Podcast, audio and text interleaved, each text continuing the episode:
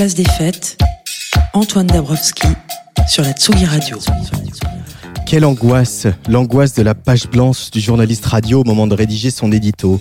On ne sait plus trop quoi dire, alors que les conversations euh, sur l'épidémie et les mesures prises pour y faire face sont devenues le nouveau sujet météo, le small talk idéal. Enfin, pour ceux et celles d'entre nous qui voient encore des gens alors que le télétravail est encouragé et qu'il faut rentrer chez soi avant 18h. La France retient son souffle. Quelle forme va prendre ce troisième confinement désormais jugé inéluctable? Jupiter va trancher ce week-end en essayant de trouver un équilibre forcément imparfait entre vie scolaire, vie professionnelle et vie économique, sachant que tout le monde a déjà tiré un trait sur la vie sociale. On verra bien. Dans cet hiver gris et ce mois de février qui s'annonce déjà comme un des plus déprimants de ce début de siècle, ici à Tsugira on garde la lumière allumée. Nous sommes le dernier bar, le dernier club ouvert et on est un peu une petite salle de concert ce soir aussi. À 19h30, c'est notre résidente Mila Dietrich qui prendra les platines parce qu'on a besoin de techno. Pour s'évader, on fait confiance à notre spécialiste jeux vidéo Antoine Gaillanou qui nous démontre tous les mois qu'on peut soigner ses névroses un joystick à la main. Parce que ça pourrait être pire, nous appellerons le journaliste de Society Lucas Duvernay Coppola qui a passé quelques jours en Ouganda avec Bobby Wine pour suivre une élection présidentielle présidentielle à haut risque. Et parce qu'il faut garder espoir en l'avenir, on va parler des Groover Obsession avec Dorian Perron, 14 jeunes talents de la scène française qu'il faudra suivre en 2021.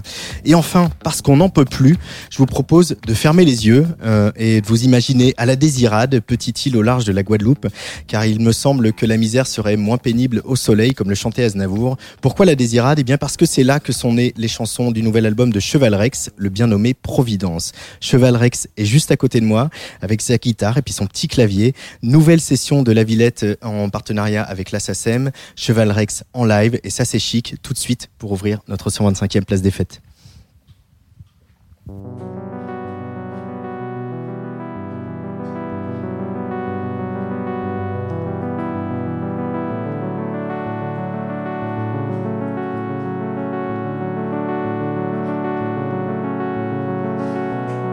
De la peur au courage, de la crainte à l'imprudence, il n'y a que toi pour estimer la pente.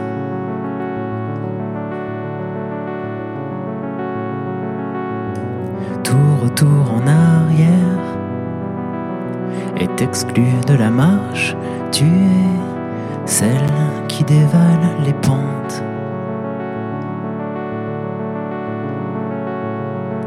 Jusqu'à la tombe de Jim.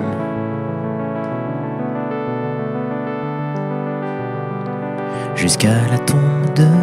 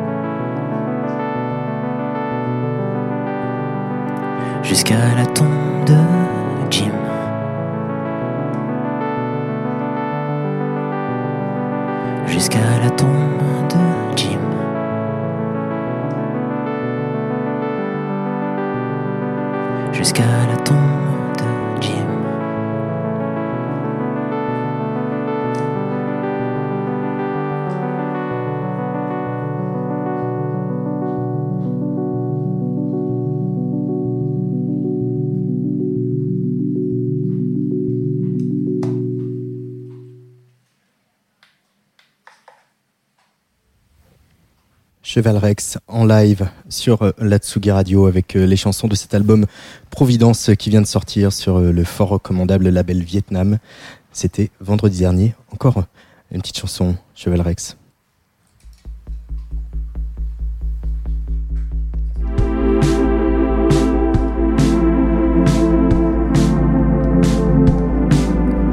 Fin de l'état de grâce, fin des réflexes les plus tenaces.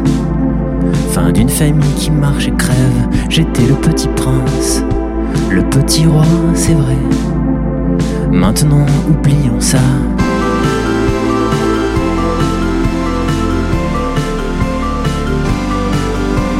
Plus d'ordre de préférence, fin du chantier, fin de l'enfance. Nul départ sans conséquence, fin des mythologies, fin d'une posture, fin d'un pays. Bien souvent la nuit j'en ris.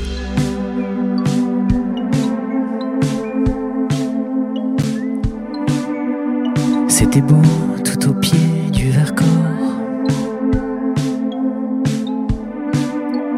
L'infini vertical de nos propres corps n'indiquait pas plus de direction qu'un corps d'armée en action. De nos monarchies, fin des familles, plus d'alibi, fin des hasards qu'on embellit.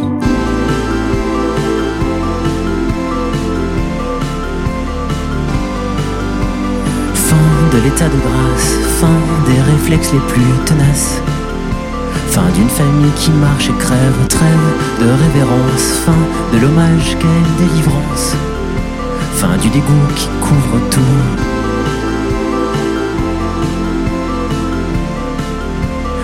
Du dégoût qui couvre tout.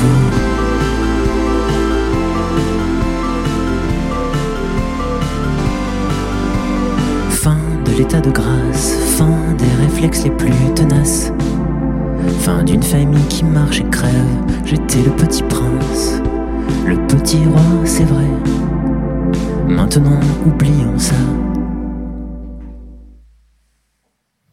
Cheval Rex sur la Tsugi Radio en direct de notre studio de la Villette, une session de la Villette comme on les appelle désormais, euh, avec euh, l'Assasem, Rémi Poncet. Cheval Rex vient me rejoindre autour de la table. Bonjour Cheval Rex.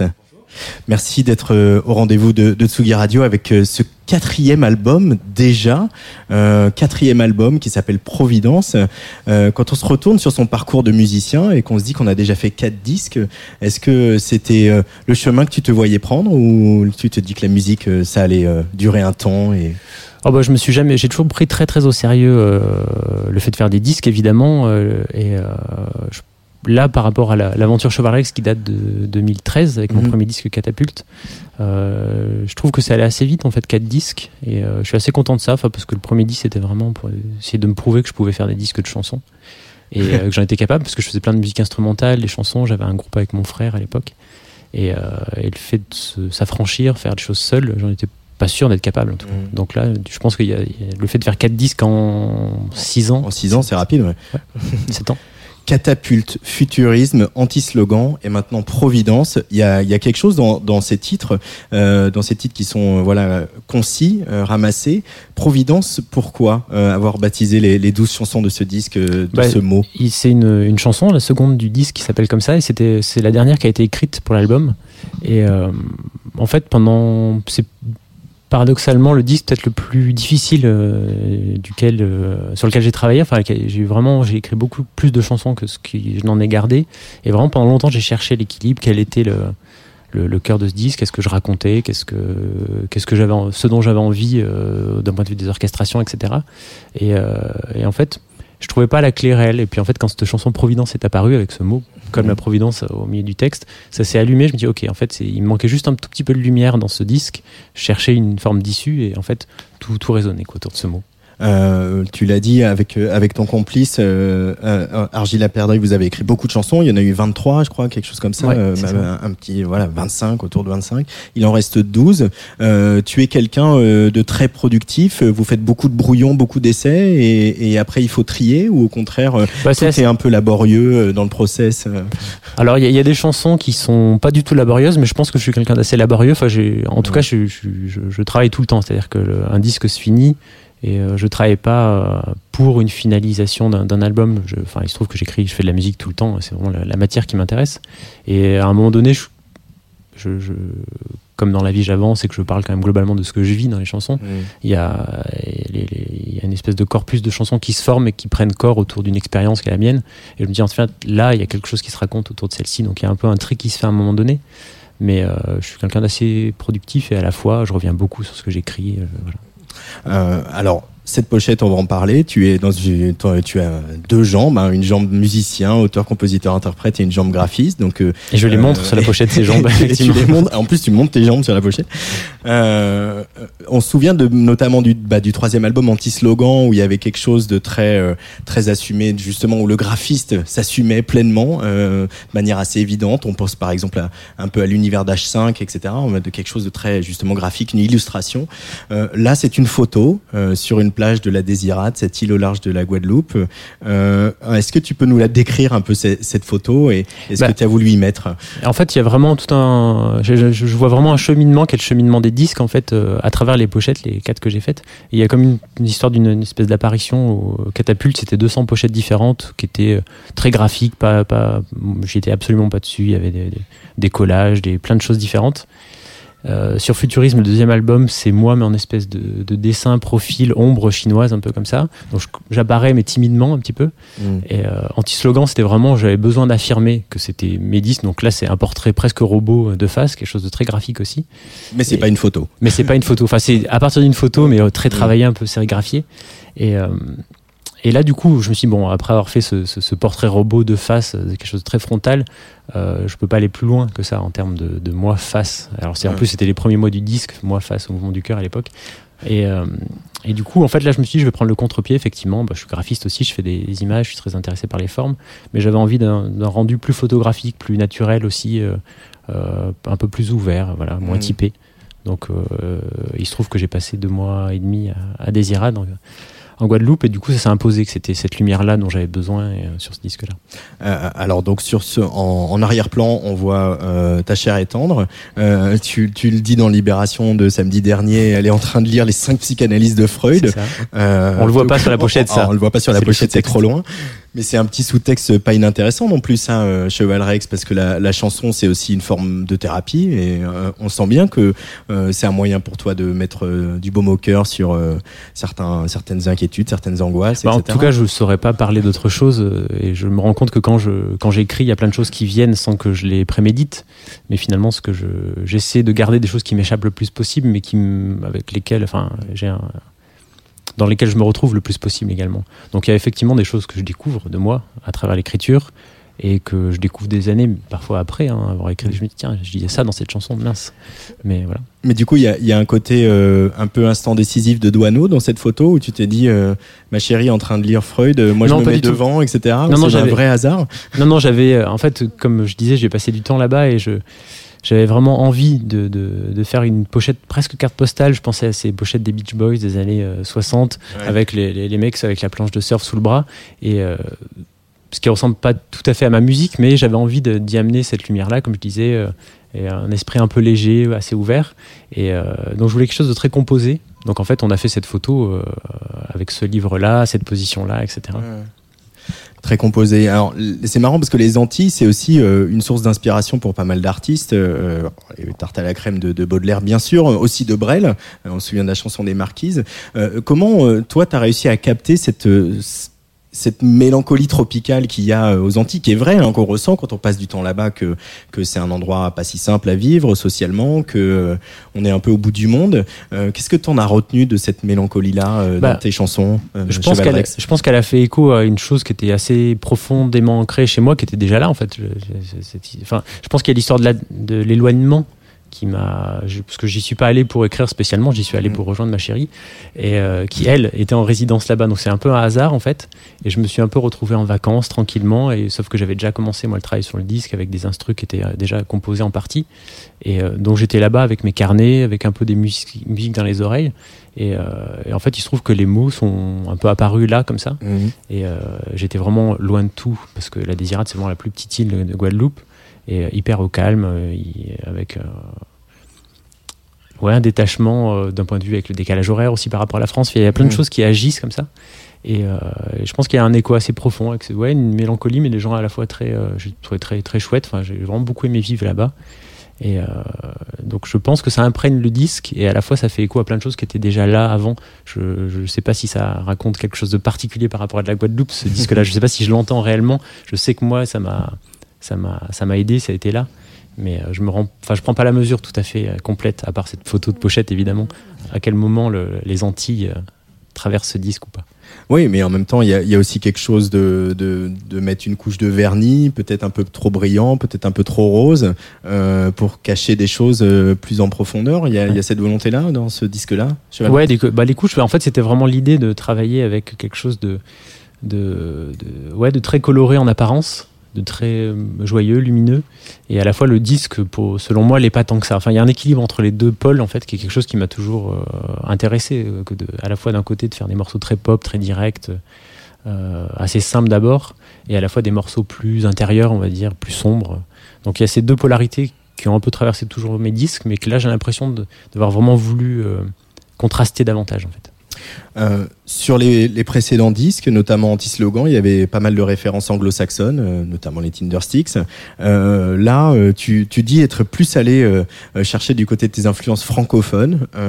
Qui sont les voilà les, les, les auteurs, les musiciens français qui ont compté pour pour toi dans ton éducation musicale, artistique, Cheval Rex? Bah, L'éducation musicale, elle est. Même celle, même celle que tu fais toi-même, hein, je veux dire. hein. Ouais. Mais euh, bah, elle est très liée à mon adolescence, les années 90, où j'écoutais les premiers Dominica, Catherine, euh, plein de plein de- d'artistes comme ça. Il y en avait pas tant que ça à l'époque des figures euh, de, de chansons indépendantes. En tout cas, j'ai l'impression qu'il y a eu un vrai renouveau à, à cette époque-là, un vrai truc qui s'assumait. Et je crois que je me suis retrouvé un peu à écouter ça, allez, 11-12 ans, et euh, m'y retrouver assez fort. Et donc après, bon, je me suis recollé plein mal de choses, des Murat, des, des Yves Simon dont j'ai parlé souvent. Et, euh, et le côté chanson française est quelque chose qui n'est pas ma culture première, mais il y a quand même quelques figures importantes par rapport. Mhm. Parce que je fais des chansons, j'écris en français, c'est ma langue. Je ne me verrais absolument pas chanter dans une autre langue que la mienne pour parler de ce que je suis. Donc il y a. euh, J'assume de plus en plus, c'est un peu ça que je, je veux dire par le fait de m'être plutôt euh, rapproché de, de figures francophones Ouais. plutôt que de, de- de- de toujours enfin, travailler avec une idée de Tindersticks, de Jim O'Rourke, qui sont des musiciens que j'adore, mais qui sont euh, finalement pas exactement à l'endroit où je suis non plus. Donc il y, a- il y a une espèce de sauce comme ça que, que je fais. Mais est-ce que quand on commence à écrire des textes en français pour de la musique, euh, pour de la musique euh, peut-être influencée anglo- de par les anglo-saxons, c'est le cas des, des gens qu'on cite, hein, euh, je veux dire Murat, Yves Simon, c'est des gens qui ont écouté les, les, les, Bien sûr, les oui. Beatles et d'autres trucs. Euh, Est-ce qu'il y a un poids de, les- de- de la, de la chanson française? Est-ce qu'on le sent ça encore aujourd'hui? Bah, bah, en fait, j'ai la chance de ne pas avoir été trop euh, écrasé par le poids d'une d'une comparaison avec je sais pas quel euh, grand frère ou grand oncle de la chanson française. Mais euh, par contre, je pense que c'est plutôt dans la position que j'adoptais par rapport à la chanson française. Je pense que c'est tout récent le fait d'assumer de faire de la chanson. Je pense qu'il y a quelques années, même sur les précédents disques anti-slogan, j'étais un petit peu euh, enfin Pourquoi? Par snobisme? bah, je sais pas, c'était une forme de posture, je m'en défendais un peu, je faisais, je faisais de la musique, le, de la pop, au Mhm. sens un peu large et flou aussi. Et, euh, et, euh, et du coup, là, le fait d'assumer un peu plus ces références francophones, c'est aussi une façon de dire euh, ma voix, mes textes sont aussi la matière principale. La enfin, en gros, il y a 50% de musique et 50% de texte, mais euh, je pense que j'étais plutôt sur une balance 60% de musique, 40% de texte, et je mettais la voix un peu en dessous dans le mix, enfin, des choses, des petits détails Ouais. comme ça. Mais c'est une histoire d'assumer ce qu'on raconte en fait et de, et de le mettre devant. Et dans ce disque-là, il y avait vraiment la volonté, en tout cas, de mettre ça en avant. Euh, pour Providence, tu parles aussi d'un certain détachement, d'un- changement de focal euh, par rapport au- à, ton sujet, à ta musique. Comment tu comment il, s'articule ce, ce changement de focal euh, euh, Bah, il y a euh, le, le- j'entends par là l'histoire du du détachement, qui est un espèce de sujet de fond un peu dans les chansons. C'est vrai que si je regarde, même avant Cheval Rex, des chansons qui sont importantes, euh, que, que j'ai écrites, enfin importantes pour moi en tout cas, vers lesquelles je reviens, c'est souvent un thème qui est, qui est, très fort et central, l'histoire du détachement, du lieu qu'on mmh. quitte, des gens qu'on quitte. Et euh, je pense que la Désirade et la Guadeloupe, à ce moment-là précis, est venue incarner physiquement quelque chose de l'ordre du détachement. C'est-à-dire que j'étais loin. Et euh, du coup, ce qui étaient des motifs un peu permanents dans mes chansons, mais d'un point de vue purement euh, imaginaire, fantasmé, là c'était réel, j'étais loin. Et du coup, il y a quelque chose comme ça qui. c'est J'entends pas, ouais, changement de point de vue en fait. J'étais réellement loin, du coup, je continue à parler de mes motifs habituels, mais avec une focale différente, je pense, c'est un peu le terme. Hmm je traque mes, contradictions. voilà, comme tu l'écris dans une chanson de ce disque euh, Providence. Euh, il y a aussi euh, un autre paysage qu'on a en commun tous les deux, c'est la chaîne du Vercors qu'on voit depuis la depuis la Drôme. ça, c'est aussi, il a fallu en partir de la Drôme, il a fallu en partir de ces montagnes pour devenir l'artiste que tu es. Ouais, tout à fait. Bah, à force de parler de quelque chose, autant autant le faire en fait, en partir. Ouais, tout à fait. J'ai vécu à Valence très longtemps et, maintenant j'apprécie y retourner comme ça. Mhm. Euh, mais il en reste quand même des images fortes ah, bien sûr, Vercors qui viennent alimenter les chansons de Cheval Rex aujourd'hui. Ah, ouais, ouais, ouais, tout à fait. Bah, c'est un. En fait, je pense que au-delà du Vercors, c'est l'histoire de des petites villes de province en fait qui sont, mhm. je pense, c'est quelque chose d'assez incomparable euh, avec toute autre forme. Enfin, il y, a, plein de petites villes de province, mais je pense que c'est une expérience très singulière en soi de, de, grandir dans une petite ville. Et euh, beaucoup de gens les quittent, ces petites villes, pour aller ailleurs, pour aller dans d'autres pays, pour aller dans les grandes villes ou peu importe. Mais euh, je trouve qu'il y a quelque chose, une espèce de patrimoine commun à toutes les personnes qui, qui, ont grandi dans ces petites villes. Il y a notamment un disque d'un groupe qui s'appelle Le Manque, dont le titre c'est Mourir à Chartres. Et je trouve ce disque, ce, disque, ce titre magnifique. On n'a presque même pas besoin d'écouter le disque tellement le titre est fort. Et je trouve ça raconte ça en fait. C'est une grande question en fait. Qu'est-ce qu'on fait en fait? On va mourir à Chartres, oui ou non?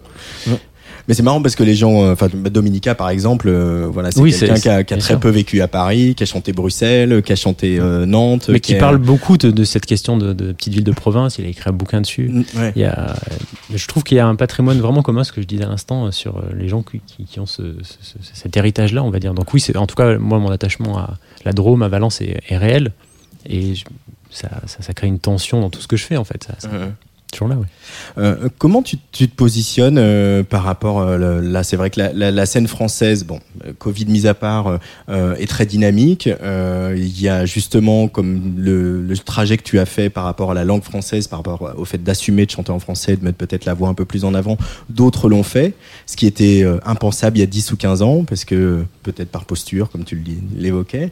tu te sens un peu outsider ou faire partie de cette, cette scène francophone? Comment tu tu, évolues là-dedans oh, Je crois que bah, je pense que c'est très lié à ce que je disais à l'instant sur la petite ville de province. Je pense que j'ai, il pourrait m'arriver énormément de choses euh, encore, mais euh, je pense que le sentiment d'outsider est assez ancré, vraiment très fort. Vraiment.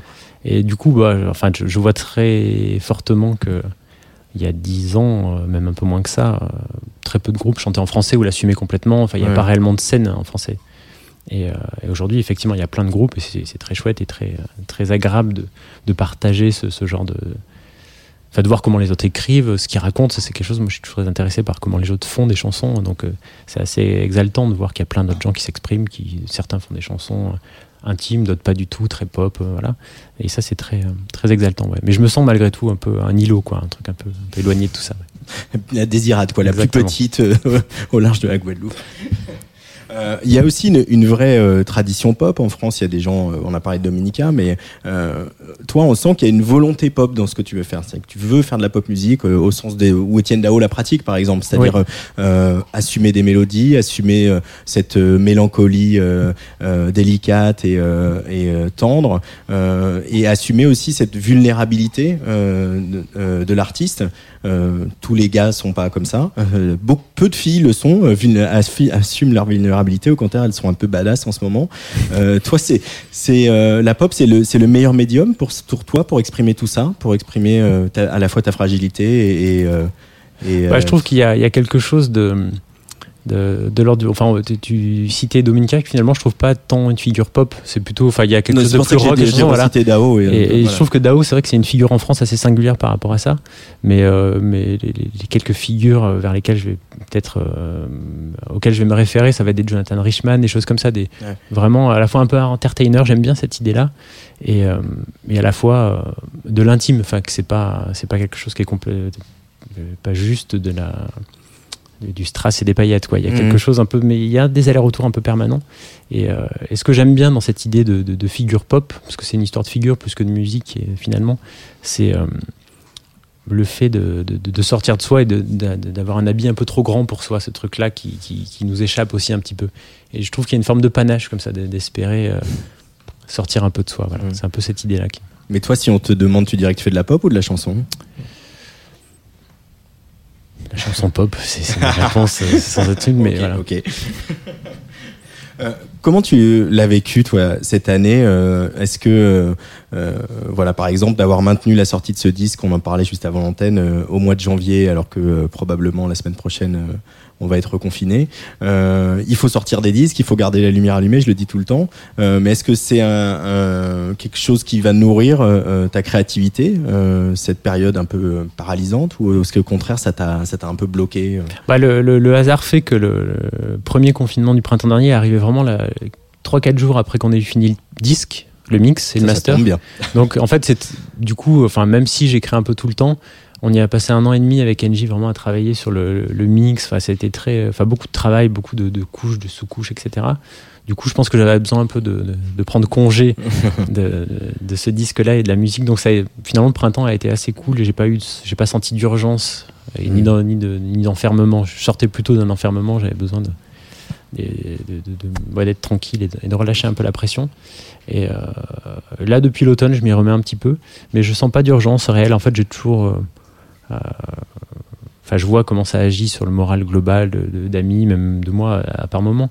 Mais euh, la pratique relativement solitaire, enfermée, de, de, de- de façon dont j'écris, est déjà une forme de confinement en soi. Donc, j'ai l'impression de m'adapter assez bien à cette contrainte-là. Après, euh, Mais même votre duo avec Angie aussi de, de producteurs, où vous- on sent que vous êtes très euh, fusionnel aussi quand. Bah, ça euh, fait trois disques qu'on fait ensemble. Le premier, je l'avais enregistré tout seul. lui, il a juste mixé. Le second, il a commencé à plus intervenir pendant l'enregistrement. Et, euh, et là, celui-ci, on a vraiment. euh, Enfin, j'ai écrit tout seul musique et, et texte, mais euh, il a été présent dès le début sur vraiment des, des choix de, de sonorité. Et donc, ça a été un- une collaboration assez.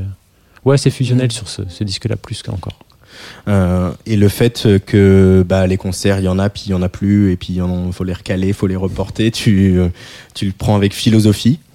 Ouais, mais surtout avec espoir, parce que c'est quelque chose qui. Enfin, je, prends la mesure là réellement ces dernières semaines, parce que euh, le, le- disque étant prévu depuis de, long- de longue date euh, en janvier, la tournée devait ou doit commencer en mars, et ça c'était quelque chose qui était à peu près sûr. Donc finalement, pour l'instant, j'ai pas encore subi les 3-4 vagues d'annu- d'annulation pardon, qui sont derrière nous. Et donc j'ai pas encore de lassitude à me dire merde, euh, ça fait trois fois qu'on annule cette date, euh, donc peut-être que, enfin je le souhaite pas, mais peut-être que euh, cet été je serai agacé par ça si on a dû annuler deux, trois fois les, choses. Mais en tout cas là je vois que la, première vague de concerts qui devrait avoir lieu en mars-avril est sérieusement Ouais. ouais, touchée quoi. Oui, on n'y on y croit pas beaucoup. Ouais. Euh, dernière question avant de retrouver, euh, de retrouver en live pour encore deux, deux morceaux extraits de Providence. Euh, tu es signé sur le label Vietnam. Alors bon, pour tous les gens qui ne le savent pas, Vietnam, c'est le label de Sopress. Tsugi appartient à, Sopress.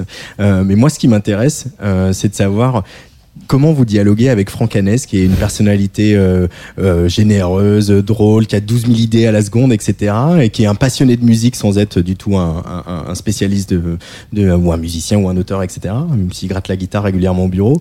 Euh, comment vous dialoguez, comment on dialogue avec un patron de label comme Franck Hanès, chez Valrex? Bah, en fait, je pense que c'est le, dialogue un peu idéal, en tout cas pour moi, qui ai longtemps travaillé tout seul et, me suis passé de, justement de, dialogue autour de ce que je faisais. Enfin, je- j'arrivais à des points où j'étais suffisamment satisfait pour, pour faire les choses tout seul. En fait, euh, il a ça- il suffit d'un mail pour qu'il me convainc que, travailler ensemble allait être chouette, parce qu'en fait, il, est excessivement passionné par, par ce qu'il fait globalement, mais la musique évidemment aussi.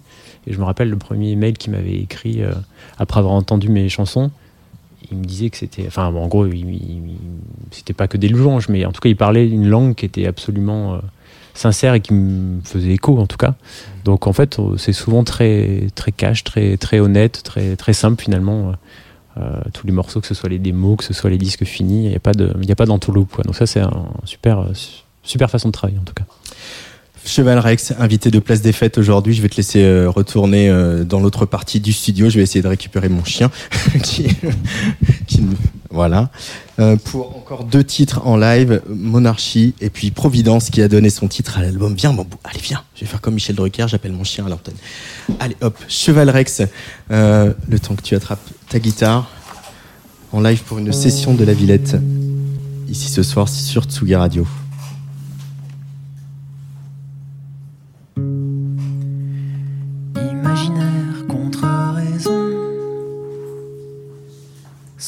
esquizofrenia.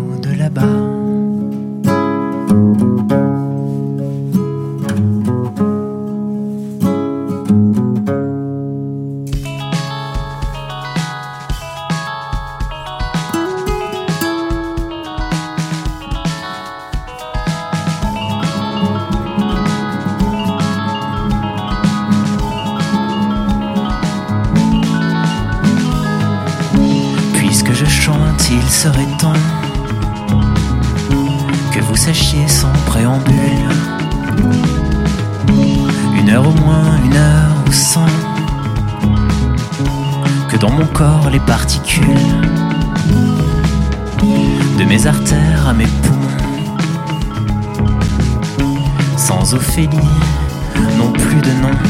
Suis-je d'ici ou de là-bas? Suis-je d'ici ou de là-bas? Suis-je d'ici ou de là-bas? Suis-je d'ici ou de là-bas?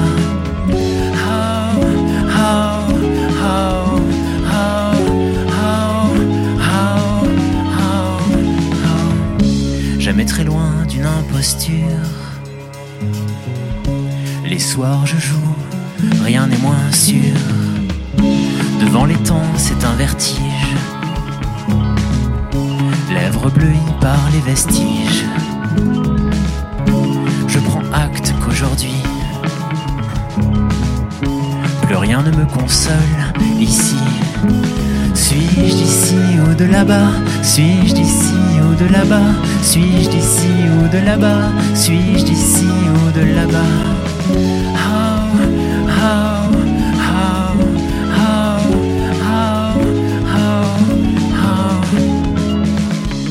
Dans un cargo, j'ai traversé, rayant les mots dans mes carnets. La confusion, visiblement, m'a attiré comme un aimant. Le désir de me tirer me restera comme un trophée.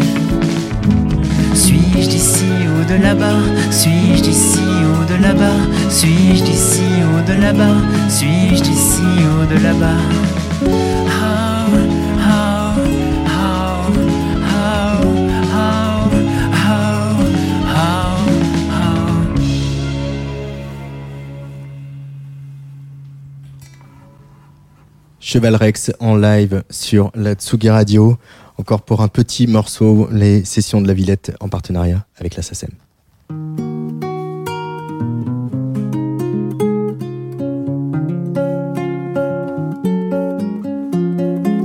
Pourquoi forcer face à des portes closes?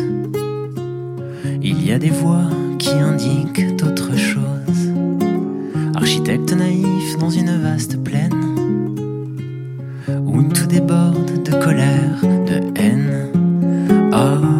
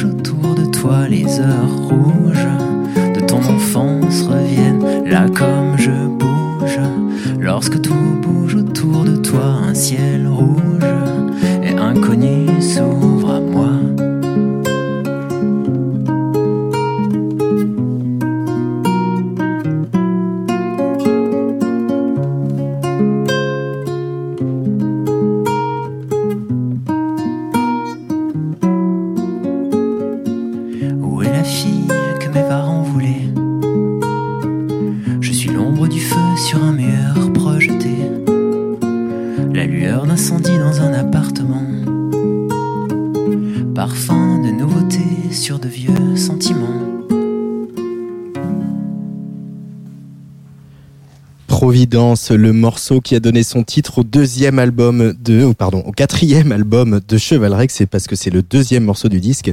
Euh, L'album s'appelle donc Providence, il est sorti sur Vietnam la semaine dernière et j'espère très très bientôt qu'on va pouvoir euh, annoncer des dates de Chevalrex. Euh, merci beaucoup Rémi, juste pour se dire au revoir. Euh, Merci beaucoup. D'être venu passer une petite après-midi dans notre cabane de la Villette. voilà, tu connais l'adresse. Je reviendrai avec Voilà. plaisir. Bah écoute, quand tu veux. On va continuer ces places des fêtes encore en direct sur Tsugi Radio et sur la radio du mouvement Up. Place des fêtes, Antoine Dabrowski. On ne cesse de louer la vitalité retrouvée du rock britannique. Sans doute que les tiraillements politiques et sociétaux outre-Manche avec Bojo, le Brexit, une épidémie hors de contrôle et une ministre de l'Intérieur pire que Darmanin, paraît-il, ne sont pas étrangers à l'inspiration dont font preuve les rockers anglais. Le 7 mai sortira sur Warp, label toujours à la pointe de ce qui se fait de mieux, le premier album du, premier album du groupe Squid, dont euh, les tentacules avaient fait sensation en janvier 2020 à Eurosonic à Groningen. Un album annoncé avec un premier single pétaradant, Narrator, dont vous pouvez entendre la version longue, quasiment en 9 minutes de montée rageuse et saturée sur la playlist de Tsugi Radio. On s'en fait un petit bout, une version edit radio, un petit apéritif dans cette place des fêtes. C'est Squid sur le player de la Tsugi Radio avant de retrouver un autre player, notre spécialiste jeux vidéo, Antoine Gaiano.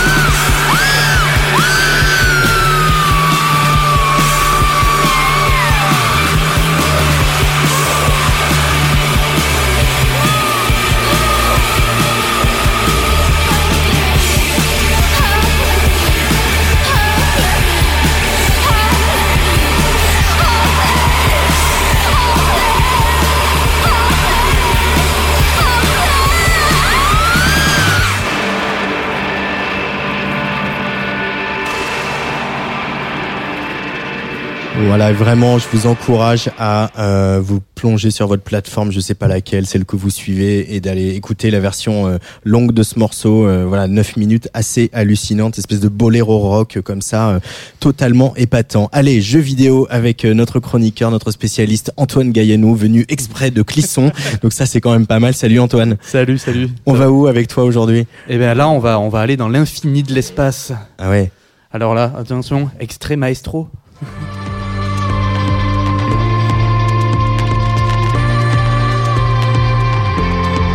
Voilà, Antoine, toujours, euh, toujours cette question là. Voilà, qu'est-ce que, Question que, rituelle. qu'est-ce que ça, t'in- qu'est-ce que ça t'évoque? Dans quel univers est-ce que ça te plonge ce genre de, de musique?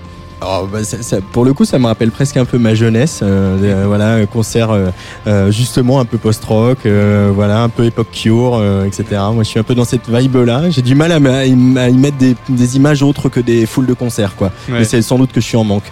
Ça, je, je comprends. Et en plus, c'est marrant. Ce groupe a fait un morceau avec, avec Robert Smith, un morceau très chouette. Ah bah, tu vois. Voilà, tu es, t'es en plein, en plein dedans. Parce que ouais voilà, avant, avant de commencer cette chronique, moi je dois faire une confession. Ben, j'adore le post-rock. C'est vraiment c'est, c'est toute mon euh, toute mon adolescence, tout mon lycée. Oh, ça Alors, se ouais. souvent dans Tsugi, ça, hein, que t'aimes le post-rock. Ah c'est, ah, c'est vrai, c'est vrai. Parce que en vrai, bon, faut bien l'avouer, le terme, bah, ça veut pas dire grand chose. L'essentiel des groupes estampillés post-rock, bah, c'est vite assez ennuyeux. Mais ouais, Mogwai, Godspeed You Black Emperor, Tortoise, Sigur Rós, ben, ça me chope à chaque fois quoi.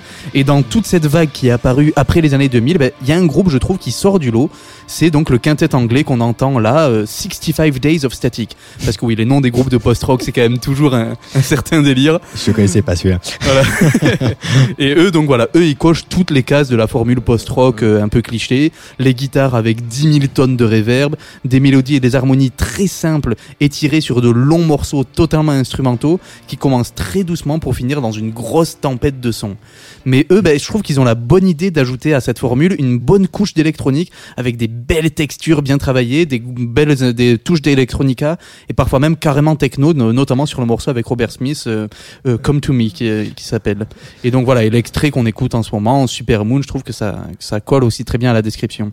Ah mais alors on connaît ta plume et ta- la manière dont tu parles généreusement de musique, mais quel est le lien Antoine avec euh, le jeu vidéo? Alors voilà, on y arrive. Fin 2013, il y a un studio de jeux vidéo anglais, Hello Games, qui vient qui veut annoncer son prochain jeu qui s'appelle No Man's Sky, qui est finalement sorti en 2016. Et eux, bah, ils sont comme moi, ils aiment beaucoup 65 Days of Static. Donc on va les appeler 65 pour le reste de la chronique. hein. Et donc pour le, au moment de sortir leur bande-annonce fin 2013, ils contactent le groupe pour utiliser un de leurs morceaux débutante. Et euh, très enthousiastes, les membres de 65 commencent à, à s'impliquer dans le, dans le jeu.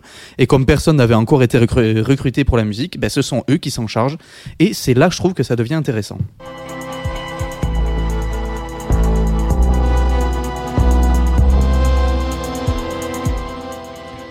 La promesse de No Man's Sky, c'est l'exploration d'un univers infini. Pour ça, les développeurs se basent sur la génération procédurale. Donc c'est quelque chose de très courant dans les jeux vidéo depuis plus de 20 ans.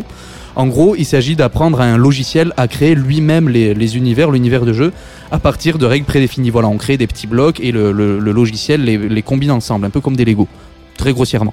Et donc c'est du semi-hasard et ça a permis aux développeurs de créer des dizaines, des milliers de planètes, même de, des millions, je crois, je sais plus, j'ai plus les chiffres, mais c'est complètement délirant. Chaque planète avec une faune dédiée, une flore dédiée, il y a des vaisseaux spatiaux, des bâtiments, tout est généré, c'est gigantesque. Et à partir de là, ben, c'est un jeu de type bac à sable. Le joueur explore tout comme il en a envie. Le jeu avait reçu pas mal de mauvaises critiques à sa sortie, mais moi c'est pas ce qui m'intéresse. Ce qui m'intéresse là, c'est le son. Pour coller avec cette idée d'univers infini, les membres de 65 ont eu recours à une méthode euh, pas très courante et justement à la génération procédurale. Pour commencer, d'abord, ils ont réalisé un album. C'était l'instruction des développeurs. Faites le nouvel album de 65 Days of Static. Et euh, voilà, donc exactement de la même façon que, que les précédents. Mais voilà, il y a quand même déjà cette thématique qui est travaillée de l'espace. Ils s'inspirent un peu de l'univers du jeu. Voilà, il y a quand même, il y a quand même une, une influence. Et je trouve que ça les a tellement motivés qu'ils sortent un de leurs meilleurs disques de, de toute leur carrière. Et ensuite, eh bien, ils se sont livrés à un travail de déconstruction de chaque morceau. Un petit son de guitare, une partie de batterie, une boucle de synthé, une nappe, une ligne de basse, et ainsi de suite. Tout est déconstruit en plusieurs petits, euh, petits fragments. Et à partir de là, ils ont donné ça à un développeur. Ah, et là, il y a l'alarme. Ça va Alors, il faut que j'appelle la sécurité. Je ne sais pas pourquoi l'alarme sonne. Alors, en direct live. Ah, voilà. Bien, ils ont arrêté l'alarme. Wouh Voilà. Alors voilà, ça c'était l'alarme. Je, ça arrive. Euh, Peut-être c'était un essai d'incendie. Tout le monde va bien? On y va? On y retourne. Alors donc on décortique, on décortique. On va rouvrir le micro d'Antoine et on va reprendre. Je suis désolé. On va- Alors En même voilà. temps, ouais. Donc ouais, je, je dis- je disais, ils ont, de- ils ont donc ils ont composé leur album qui s'appelle Music for an Infinite Universe. Ouais. Et donc ils ont tout déconstruit, les batteries, le synthé, tout ça, tout en petits fragments. Ils ont donné ça à un développeur qui est spécialisé dans ce genre de, de procédés musicaux, qui s'appelle Paul Ware. Ouais. Et donc il a, il a créé un logiciel, Paul Ware, de musique procédurale, ou on appelle ça musique générative. Ouais. Il re- qui va recomposer à partir de ces fragments la musique en se basant sur les déplacements et les environnements du joueur. La musique réagit Mhm. à ce qu'on fait. C'est de l'aléatoire et c'est tout très maîtrisé. Le résultat colle à ce qui se passe à l'écran et donc ça donne toujours quelque chose d'unique. Mais alors, ce que tu es en train de me dire, Antoine Gaillanou, c'est que tous les joueurs, tous les gens qui jouent à ce jeu ont entendu une musique différente. C'est ça, en tout cas, c'est l'idée. Les, musiciens ont voulu faire en sorte que la musique soit aussi infinie que l'univers du jeu. Donc ensuite, ils ont publié cet, euh, cet album sur toutes les plateformes, et donc c'est un double disque. Le premier, donc, c'est l'album, euh, voilà, tel qu'il a été pensé, dans la veine de ce que le groupe a pu faire avant. Petit exemple.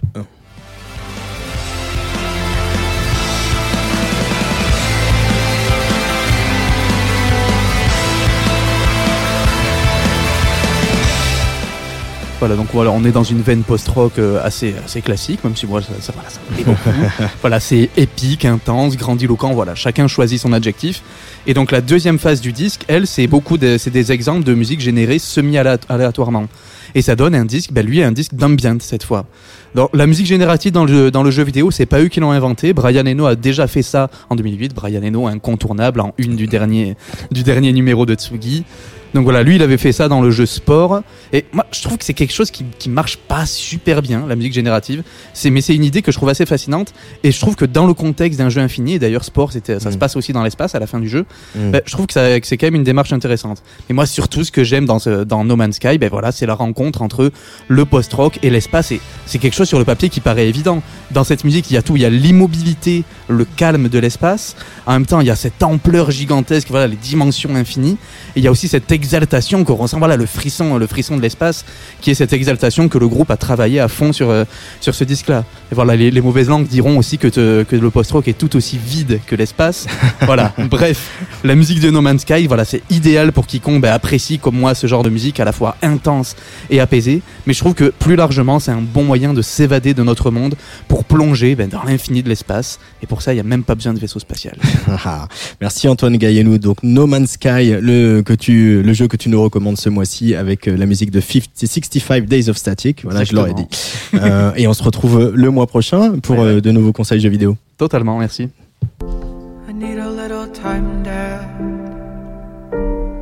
We can make it better. I need a little space to breathe. Oh, oh. Paths we made like maps. The ocean gaps get wider. There's a space to breathe. Oh,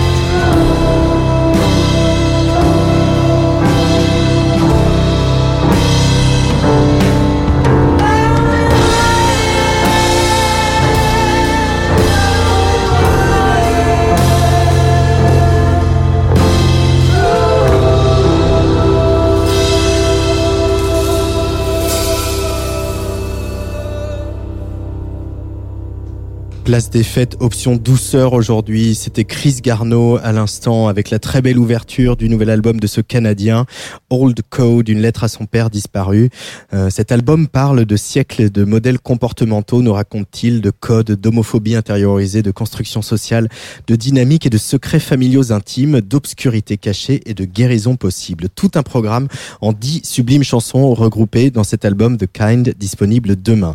Euh, dans quelques minutes, on va évoquer le sommaire du nouveau magazine, euh, nouveau numéro, pardon, du magazine Society, euh, avec une grosse enquête consacrée au QAnon en couverture. Mais d'abord, je voulais évoquer aussi la sortie d'un album euh, augmenté, remixé, euh, on me dira comme on voudra, de, de Sarah Rebecca, qui était dans ce studio au mois de septembre. Euh, L'américaine qui vit à Paris depuis bien longtemps déjà, a demandé à une jolie brochette de remixeurs de s'occuper de ses morceaux. On va écouter celui de notre résident Bad Knife, Bad Knife qui remixe Sarah Rebecca. Ça vous donne des envies de retourner sur le dance floor, moi je vous dis ça.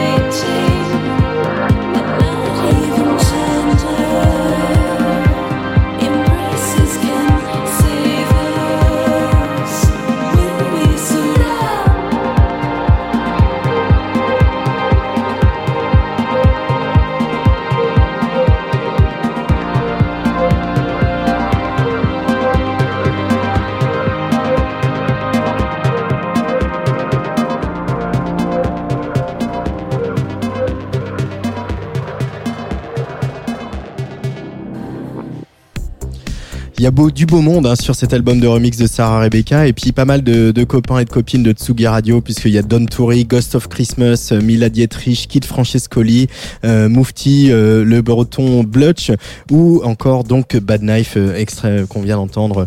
Voilà, Sarah Rebecca remixé, un album que je vous recommande chaudement.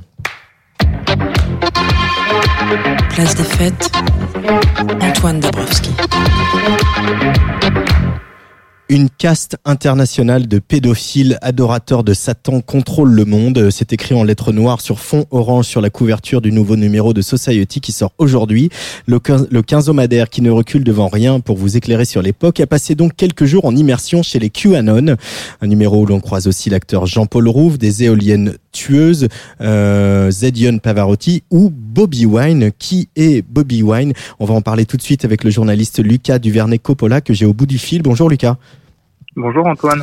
Euh, bienvenue sur la Tsugi Radio. Alors toi, donc tu n'es pas allé avec les QAnon, tu es allé en Ouganda à la rencontre de Bobby Wine. Alors qui est ce, ce personnage? Alors Bobby Wine, euh, c'est en fait, euh, c'était le, principal opposant euh, au président sortant. En fait, euh, j'ai couvert les, les élections présidentielles en, en Ouganda. Euh, le vote était le 14 janvier dernier. Le président sortant Yoweri Museveni est en place depuis 1986 et son principal challenger est justement était justement euh, Bobby Wine. Or Bobby Wine euh, n'a pas du tout le parcours classique d'un d'un politique euh, lambda. Euh, non, parce que c'est un chanteur et un chanteur très populaire qui était euh, même euh, connu pour se balader avec une énorme poche euh, de weed. Ouais. pas du tout l'image classique du politique, mais voilà, son parcours a changé et c'est un peu euh, euh, à la faveur d'un- tube hein, qu'il a eu qui s'appelle Ghetto. C'est ça, Lucas? Ouais, en fait, Bobby Wine, donc c'est donc c'est quelqu'un qui a grandi dans la capitale de, de l'Ouganda, qui s'appelle Kampala, c'est quelqu'un qui vient d'un, ghetto du, du centre de la ville, qui s'appelle. Kamwocha. Et, euh, et Bobby Wine a longtemps chanté en fait les, les, les- les- a longtemps fait des tubes classiques que ferait n'importe quel gamin du ghetto. euh, dans ses clips, il y avait des nanas et, euh, il y avait de la et il disait qu'il voulait être riche, etc. Et puis euh, en fait un jour, euh, il a dénoncé un petit peu des, une dérive sécuritaire du, gouvernement en place et ça a eu un, un impact vraiment considérable. Donc il s'est dit, c'était effectivement avec son morceau Ghetto qui date de 2007 et à ce moment-là, il a un peu vu la lumière et il s'est dit bon, il faut que je, faut que je continue dans cette voie, faut que je, faut que je continue de dénoncer des choses, faut que je continue en fait de devenir le porte-parole de des, des, des gens qui m'écoutent. Et alors à ce moment-là, il a été surnommé le président du ghetto par par les habitants de, de l'Ouganda. Et petit à petit, de fil en aiguille, il s'est lancé vraiment dans la politique jusqu'à être élu euh, député en euh, 2017 et, euh, et jusqu'à en fait devenir petit à petit le principal euh, opposant au, président sortant et avoir envie de, de se présenter euh, pour de bon lors de la présidentielle. Et c'est un peu la, la population qui l'a poussé à, à se présenter à cette présidentielle. Hein. C'est ce que tu racontes dans, dans ton papier pour Society, Lucas. Ouais, absolument. En fait, ben c'est vrai que donc bah, l'Ouganda est un, un pays avec un, un président qui est là depuis très longtemps et qui a pas vraiment euh, l'air d'avoir envie euh, de, de laisser sa place. Il a même, ce président Yoweri Museveni avait même modifié la constitution qui stipulait que le président ne pouvait pas avoir plus de 75 ans pour euh, pour être élu, pour siéger. Or, euh, en 2021, cette élection-là, lui euh, était âgé de 76 ans, donc il a fait modifier la constitution et personne n'avait vraiment euh, ni les épaules, ni le courage, ni la stature de pouvoir euh, s'opposer frontalement, euh, frontalement à, à lui. Bon, c'est pas vraiment une, une démocratie. Donc, quand tu commences à, à rentrer dans le dans le jeu de l'opposition politique dans ce dans ce genre de pays-là, tu prends certains risques. Mhm. Et Bobby Wine a effectivement été euh, ultra poussé par, bah, il a une énorme fanbase en fait. Hein, C'est- comme tu l'as dit, c'est tout simplement l'artiste le plus populaire de, de son pays euh, depuis une vingtaine d'années, euh, très populaire aussi en, en Afrique de l'Est, dans les, dans les pays autour. Et donc les gens en fait lui ont vraiment demandé euh, déjà de, de, de devenir député quand il s'est quand il s'est présenté. Et ensuite c'était comme une évidence quand les quand il croisait des gens dans la rue ou à la fin de ses concerts les, les gens lui disaient bah on a besoin de toi. En fait on a vraiment besoin de toi. Et lui un peu investi d'une mission euh, quasiment messianique euh, euh, disait déjà à l'époque mais qui suis-je pour m'opposer à la volonté du peuple? Si, le peuple veut vraiment que, que j'y aille et que je me présente. Mhm. Il a bien changé parce que tu dis aussi qu'il détestait la politique. Alors, dans quel climat s'est déroulée cette campagne présidentielle, euh, Lucas? Alors la campagne s'est déroulée dans un climat en fait extrêmement tendu. commencer par la fin, en fait, on, les observateurs disent déjà de cette élection que c'était euh, la plus violente euh, en Ouganda depuis qu'il y a des, depuis la tenue des élections. Euh, donc en gros, euh, ça a été très compliqué, notamment donc euh, donc il y avait 11 euh, candidats en, en tout. Euh, Bobby Wine était euh, grosso modo c'était un match à deux entre Bobby Wine et Museveni et Bobby Wine pour euh, pour le dire euh, de façon pas très géopolitique a pris euh, assez cher quoi. Euh, pendant cette campagne, il a été arrêté à plusieurs reprises. Il y a l'ensemble de son équipe de campagne qui a été arrêté un jour. Euh, et moi, quand je suis arrivé sur place et que je l'ai rencontré, grosso modo, il y avait euh, 100 personnes de son équipe qui étaient en prison.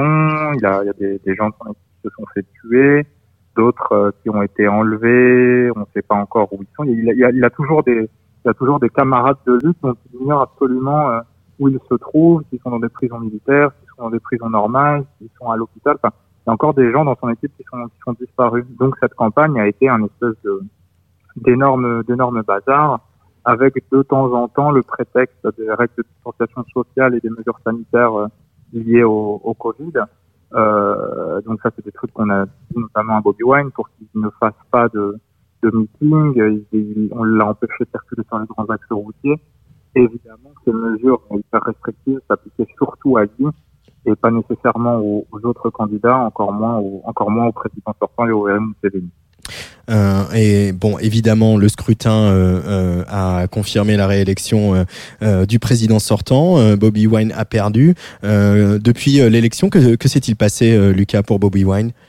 Alors le, le, le scrutin a eu lieu euh, le jeudi 14, le vendredi 15, donc euh, sachant que les résultats étaient censés, ont, ont d'ailleurs été donnés le samedi, hein, la Constitution Mhm. stipule que les résultats sont donnés 48 heures après. Le lendemain du scrutin, Bobby Wine a été effectivement euh, assigné à, à résidence euh, avec sa femme, c'est-à-dire que des militaires ont encerclé euh, sa maison et empêché quiconque d'entrer euh, et de sortir. Donc lui était complètement bloqué.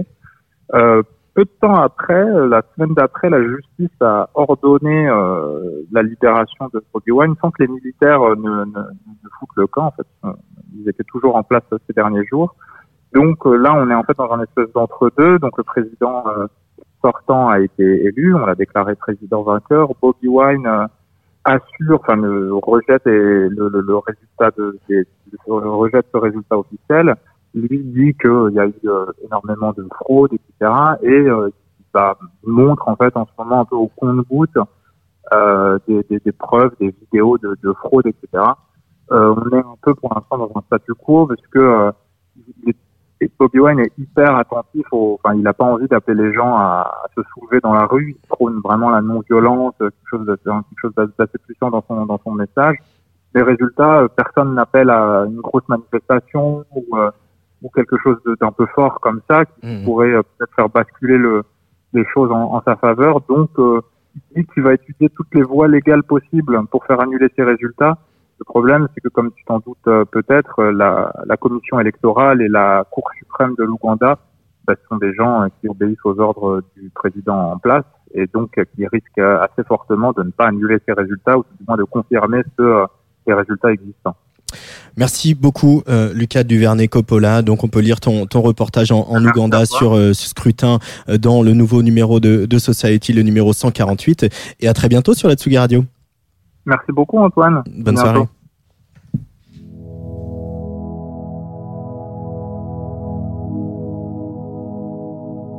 La vanille dans ton cou, tes yeux polaires me transpercent de partout. Tu ne fais que disparaître. Le pli sur ta joue,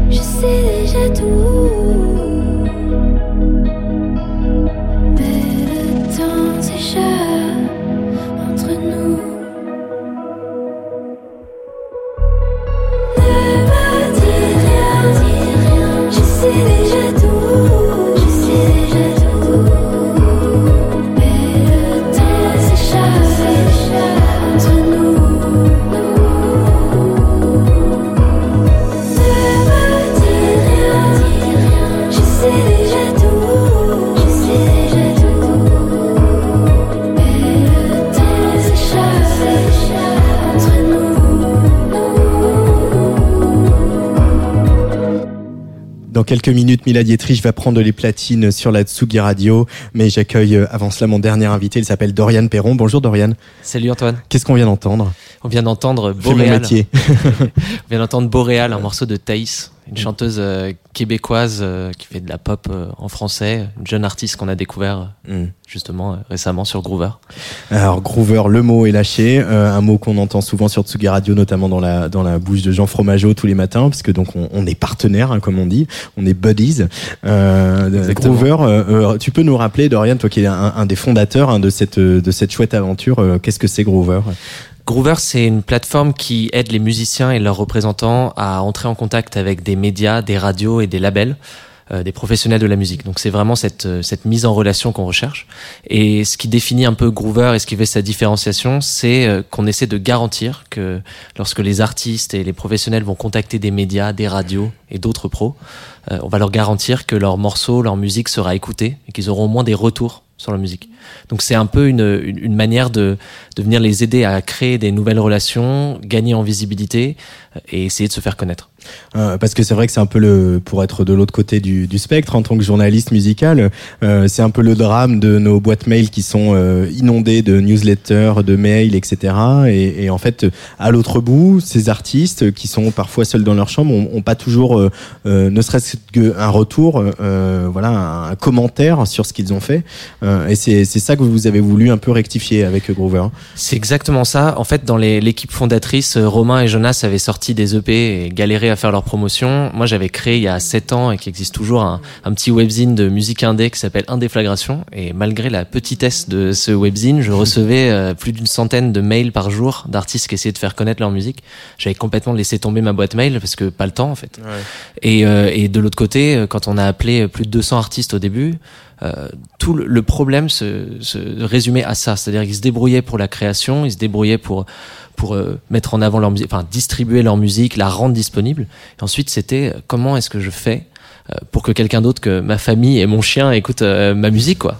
C'était vraiment le, le problème migraine sur lequel on avait mis euh, le doigt. Et, euh, et Groover, ça vient euh, répondre à ça justement. est-ce que c'est un problème de l'ère numérique ça aussi du, des mails des réseaux sociaux etc Euh, comment tu l'analyses toi? Je pense effectivement que ça vient de, de ça au départ. En fait, le fait de pouvoir envoyer des mails, euh, des bases de données, typiquement le terme base de données, euh, pouvoir euh, tomber facilement aujourd'hui sur Internet sur une liste de 1000 journalistes. Pourquoi pas envoyer un mail aux 1000 journalistes? Pourquoi trier euh, dans les faits puisqu'on envoie, euh, on, on a toutes les chances en fait, euh, on met le maximum de chances de son côté en contactant tout le monde. Et donc il y a un vrai phénomène de saturation. L'autre élément, il se voit au niveau de la production musicale qui est devenue beaucoup plus facile avec les nouveaux logiciels, les nouveaux outils. Le fait qu'on peut la rendre disponible facilement en ligne pour une dizaine d'euros avec euh, des, agrégateurs ou des distributeurs en ligne sur les plateformes de streaming. Euh, tout ça, ça a fait qu'aujourd'hui, il y a quand même 40 000 nouveaux morceaux par jour qui sortent sur Spotify. C'est les derniers chiffres, voire c'est encore plus. Et combien, Spotify- combien en vivent Exactement. Et en plus, on parle de Spotify, c'est-à-dire qu'on parle même pas de SoundCloud et YouTube, donc c'est des morceaux qui sont vraiment distribués. ou de Bandcamp Ou de Bandcamp, exactement. C'est euh, c'est complètement euh, c'est complètement fou. Mm. Euh, et pour essayer de sortir du lot, c'est très compliqué. Et c'est pour ça qu'on essaie d'apporter en fait cette ce- ce- cette nouvelle canalisation en fait des envois, faire en sorte que avec le modèle de la plateforme, les artistes soient encouragés à contacter les personnes qui sont les, les plus pertinentes pour eux. Alors voilà, pour expliquer tout très clairement, quand un artiste met un, un- morceau à disposition, il paye pour que son morceau soit mis à disposition. Quand un, un contributeur, euh, qui peuvent être des journalistes, des, des tourneurs, des, des gens qui ont des petits labels, font des retours, ils sont payés pour faire ces retours-là. Donc c'est un peu le voilà pour décrire le modèle économique. Ben, euh, euh, je pose la question qui fâche maintenant. Comment votre comment vous imaginez l'articulation de ce que vous faites avec des métiers qui existent depuis longtemps, qui sont les relations presse et qui sont euh, aussi des, partenaires importants de, journalistes musicaux comme nous, euh, euh, donc les attachés de presse pour ne pas les nommer. C'est complémentaire, comment vous le voyez? Complètement. Alors c'est vraiment le mot complémentaire, parce que justement on parle de 40 000 nouveaux morceaux par jour sur Spotify. Les attachés presse en France sont quelques centaines. Ils peuvent défendre un nombre de projets qui est relativement limité. Eux-mêmes nous disaient, quand on leur parlait, qu'ils refusaient 9 projets sur 10 parce que ne pouvaient pas les défendre en termes de temps ou juste d'affinité. Et donc ça laisse en fait une énorme masse d'artistes qui, euh, qui essaient de se faire connaître et qui même si euh, ils ont le budget, parce que ça, ça coûte quand même un certain montant de faire, de faire appel à un ou une attachée presse, euh, ne trouvent pas forcément le- bon ou la bonne attachée presse pour eux, euh, et ont quand même Euh, non pas le budget potentiel pour ça, mais, mais un petit budget et la volonté de se faire connaître. Et en Mm. fait, ça vient démocratiser en quelque sorte l'accès euh, à, ce contact presse et à ces relations presse.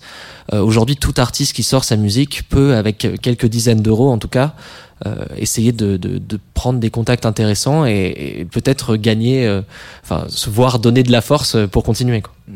Alors Groover et Tsugi Radio, c'est une jolie euh, histoire de camaraderie, d'amitié qui se décline sur la grille donc avec Confinutu tous les matins aussi puisque vous, vous avez aussi une web radio qui s'appelle Groover Radio où vous diffusez notamment Confinutu mais euh, peut-être on va diffuser d'autres choses, on verra.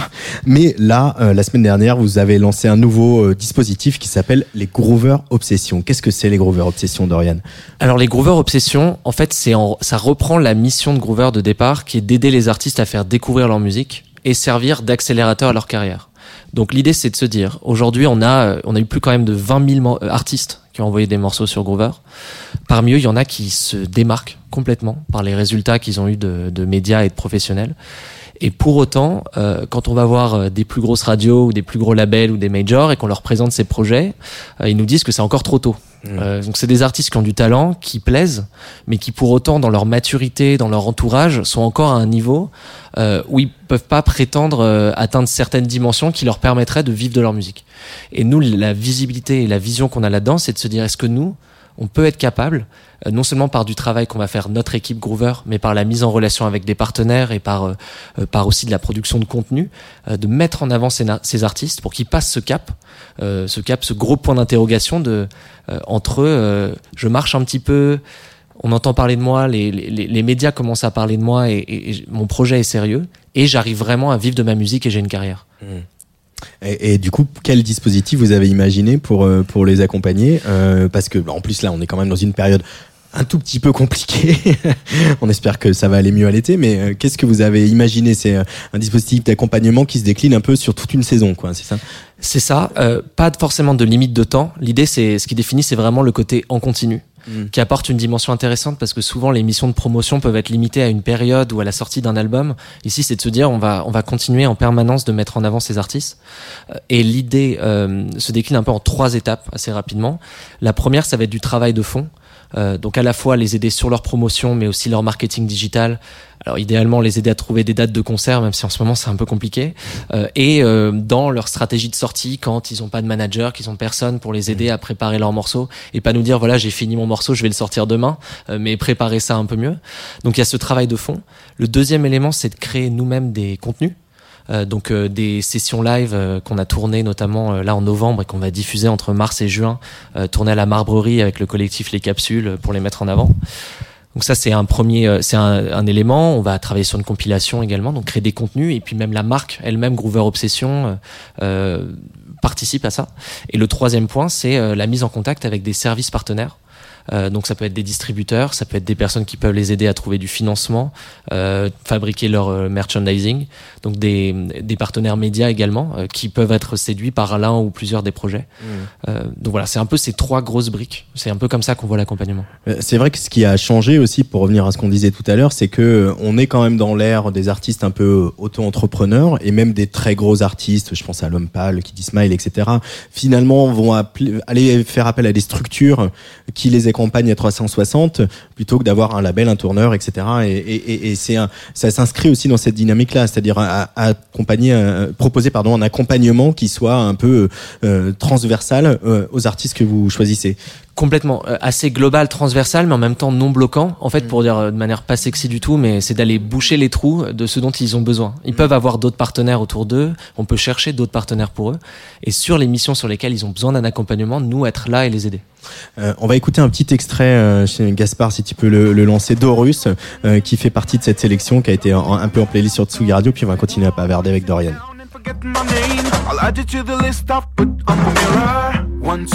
Forget my name. I'll add you to the list I've put on the mirror. One, two, I'm about to burst into pieces. Can I get a stop in my head? So I can remove all the excess thoughts inside my head. So I can remove and untie the knots inside my head. I need a break. I'm in the overflow of my head. I'm gonna get any bigger. I need a new way to process things better. Horus, donc qui fait partie de cette sélection aux côtés euh, de Thaïs qu'on a écouté tout à l'heure, mais aussi Alvin Chris qu'on avait mis en playlist sur Tsugi Radio il y a quelques temps. Euh, il y a aussi Mackenzie Layton, Magon, etc. Panaviscope dont tu parlais tout à l'heure, Dorian. Euh, très rapidement, euh, cette sélection de 14 artistes, euh, qu'est-ce qu'elle raconte euh, artistiquement euh, pour toi, selon toi?